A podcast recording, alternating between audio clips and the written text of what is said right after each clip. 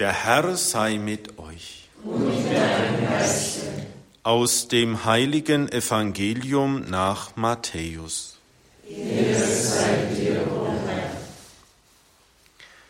In jener Zeit sprach Jesus zu seinen Jüngern, Seid wachsam, denn ihr wisst nicht, an welchem Tag euer Herr kommt.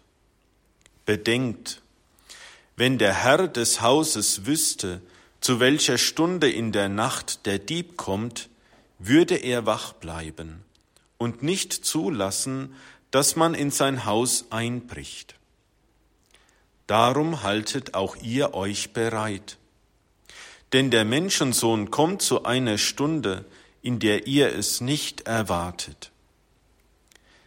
Wer ist nun der treue und kluge Knecht, den der Herr eingesetzt hat, damit er dem Gesinde zur rechten Zeit gibt, was sie zu essen brauchen. Selig der Knecht, den der Herr damit beschäftigt findet, wenn er kommt. Amen, das sage ich euch.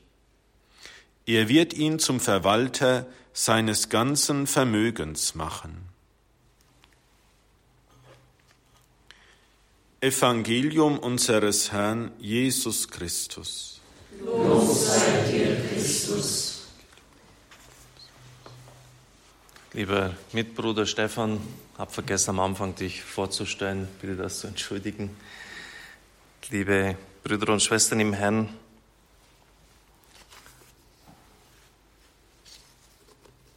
wir sagen oft, dass Leid und Schmerz Menschen wieder ja, offen machen für das Wesentliche, und das kann auch tatsächlich so vorkommen, dass es sie zur Besinnung bringt, dass man sich die Hörner irgendwie abstoßen muss im Leben, um dann, wenn dieser Übermut sozusagen gekühlt ist, wieder für das Eigentliche ansichtig zu werden. Wer einmal sehr schwer krank war, der mag dies vielleicht schon erfahren haben. Denn vieles auf das, was er in Zeiten des Wohlstands, des Gutgehens vertraut hat, trägt dann nicht mehr. Die Götzen werden entzaubert. Und das kann Geld sein, die ganze Macht, die jemand hat, das Ansehen, es nützt ihm nichts. Aber auch vielleicht manchmal die Hilfe von Menschen, auf die man bisher sich so verlassen und vertraut hat.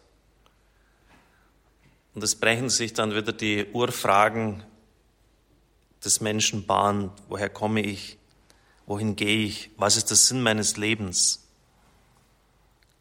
Das mag vielleicht einigen von Ihnen, die jetzt uns zuhören, so gegangen sein. Und sie preisen dann diese Zeit der Not, durch die sie gegangen sind, selig. Die größten Orten der katholischen Kirche sind wohl der Jesuitenorden und der Franziskanerorden. Und bei beiden Gründern war es ja so. Ignatius von Loyola hat eine sehr schwere Beinverletzung bei der Belagerung der Festung von Pamplona davongetragen wurde lange Zeit auf das Krankenbett geworfen und erst dort hat er seine Träume von der militärischen Karriere und der militärischen Laufbahn ausgeträumt und ist wirklich zum Evangelium gekommen. Bei Franziskus war es ähnlich. Er hat in dem Städtekrieg von Assisi gegen Perugia teilgenommen, wurde ins Gefängnis geworfen und auch auf dem verfaulenden Stroh ist ihm dann eigentlich klar geworden, wie vergänglich dieses Leben ist und dass es auch keinen Sinn macht, hier in Kriege gegen andere Städte zu ziehen. Das ist die eine Seite. Leid, Trauer, die Amputationen des Lebens können Menschen im positiven Sinn verändern, aber es gibt auch die andere. Der Lehrer, der uns die Rhetorik beigebracht hat im Priesterseminar, hat sie immer auch betont. Er war selber bei der SS im Krieg und war sehr überzeugt von dem, was er damals tat und hat dann auch erlebt, wie viele Menschen, hat dann selber einen ganz anderen persönlichen Weg genommen, eben auch durch bestimmte Leiterfahrung, hat aber auch erlebt, wie er es Menschen verbogen hat, zerbrochen hat, wie sie bitter geworden sind, böse, rachsüchtig.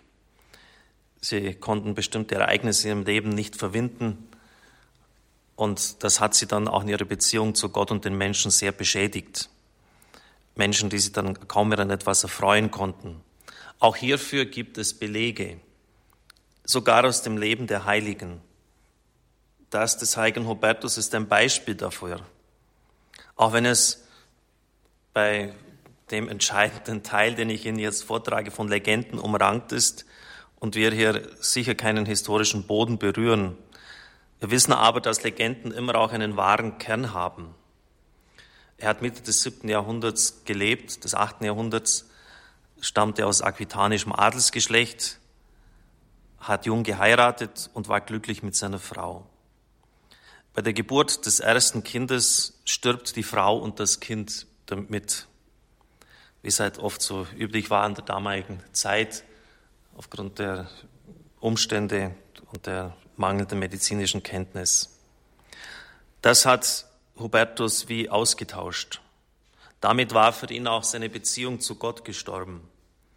In seinem Herzen hat sich kein Gebet mehr geformt und sein Sinn hat sich verfinstert. Nicht einmal mehr an den Hochfesten hat er am Gottesdienst der Kirche teilgenommen. Und wohl um Christus zu verhöhnen, so berichtet eben diese Legende, hat er am Karfreitag seinen schwarzen Hengst satteln lassen und ist auf die Jagd ausgeritten.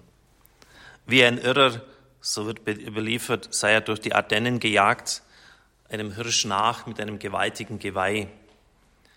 Die folgende Szene ist dann bekannt, sie wird verschieden geschildert. Ich habe einfach eine so der Überlieferungen aufgegriffen. Längst hat er seine Jagdgenossen hinter sich gelassen, immer auf diesen Hirsch fixiert, durch die Wälder äh, stundenlang gejagt. Bis er dann den Hirsch sieht, er pirscht sich an, er bleibt stehen und er sieht im Geweih dieses Tieres ein gewaltiges Kreuz mit dem Leib des Herrn und es spricht zu ihm. Hubertus, warum verfolgst du mich? Warum schändest du meinen Festtag? Wer bist du es, dass du mit mir zu hadern wagst? Deine Frau und dein Kind sind in Frieden und warten auf dich. Willst du aber um deiner Schmerzen willen mit mir rechten, dann sieh auf meine Wunden, mit denen ich die Welt erlöste. Auch dir soll dein Schmerz zur Rettung und Erlösung sein. Hubertus brach in die Knie, bat um Verzeihung und hat dann seinem Leben eine ganz andere Richtung genommen. Er wurde dann Priester, ja sogar Bischof und hat seelsorglich sehr, sehr segensreich gewirkt. Diese unsagbar schönen Worte können auch ein Trost für uns sein. Wer bist du, dass du mit mir zu hadern wagst? Es ist irgendwie menschlich verständlich und wenn der Mensch vom Leid getroffen wird, ist er immer wieder wie Job, der seinen Schmerz herausschreit. Aber trotzdem muss uns klar sein, dass die Wege Gottes eben oft sehr schmerzlich, so nehmen wir das wahr, anders sind als die unseren. Und seine Gedanken sind eben über den unseren. Wer sind wir, dass wir Gott herausfordern können und dürften? Wer hat schon Einblick in seine Gedanke, Gedanken und Wege? So hoch der Himmel über der Erde ist, sind meine Gedanken über euren und meine Wege über den euren. Deine Frau und dein Kind sind in Frieden und warten auf dich. Das ist eben der Trost des Glaubens, dass unsere Verstorbenen nicht irgendwo in ein Loch versinken, sondern dass sie bei Gott Geborgenheit erfahren dürfen. Im Schoß Abrahams ist ein Bild der Heiligen Schrift. Das kann für viele, die jetzt in diesen Tagen trauen, an den Gräbern stehen, ein unsagbarer Trost sein. Im Philipperbrief heißt es, unsere, vom griechischen Text her, Politeia, das heißt, unsere Staatsbürgerschaft ist im Himmel. Wir sind nicht in erster Linie Engländer, Franzosen, Amerikaner oder Deutsche von der Staatsbürgerschaft her, sondern wir sind Staatsbürger des Himmels. Dort sind unsere Namen eingeschrieben.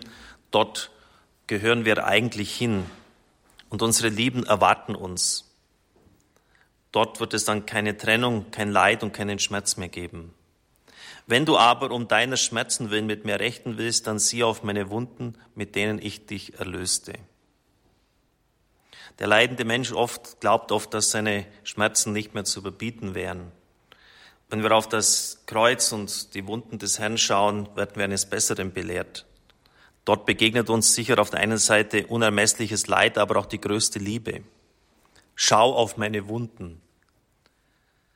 Ist es nicht seltsam, dass das Leiden des Herrn uns nicht belastet, während es bei anderen Kranken, wenn wir mit ihnen sprechen, und sie ihr Leid uns klagen, oft sein kann, dass sie uns dann noch mit hinunterziehen.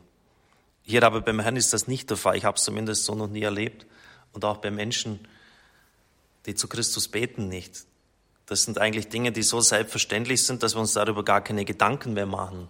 Also ich habe das eigentlich nur von Leuten, die restlos vom Glauben entfernt war, gar nichts mehr damit anfangen können, gehört, dass sie gesagt haben, das Kreuz ist für mich irgendwie eine Belastung und, und ich sehe da nur die Grausamkeit, mit der ein Mensch hingerichtet worden ist, aber ich habe es noch nie wirklich von einem Gläubigen gehört, der vor dem Kreuz gebetet hat, dass er gesagt hat, jetzt geht's mir schlecht, dem Herrn am Kreuz ist auch schlecht gegangen und es zieht mich jetzt nach unten. Da habe ich noch nie erlebt. Da sollten wir uns vielleicht einmal Gedanken darüber machen, warum das so ist. Der Herr selbst lädt ja den Hubertus ein, auf sein Kreuz und auf seine Wunden zu schauen. Durch seine Wunden sind wir geheilt, sagt die Heilige Schrift. Aus diesen Wunden strömt Heilung und Erlösung.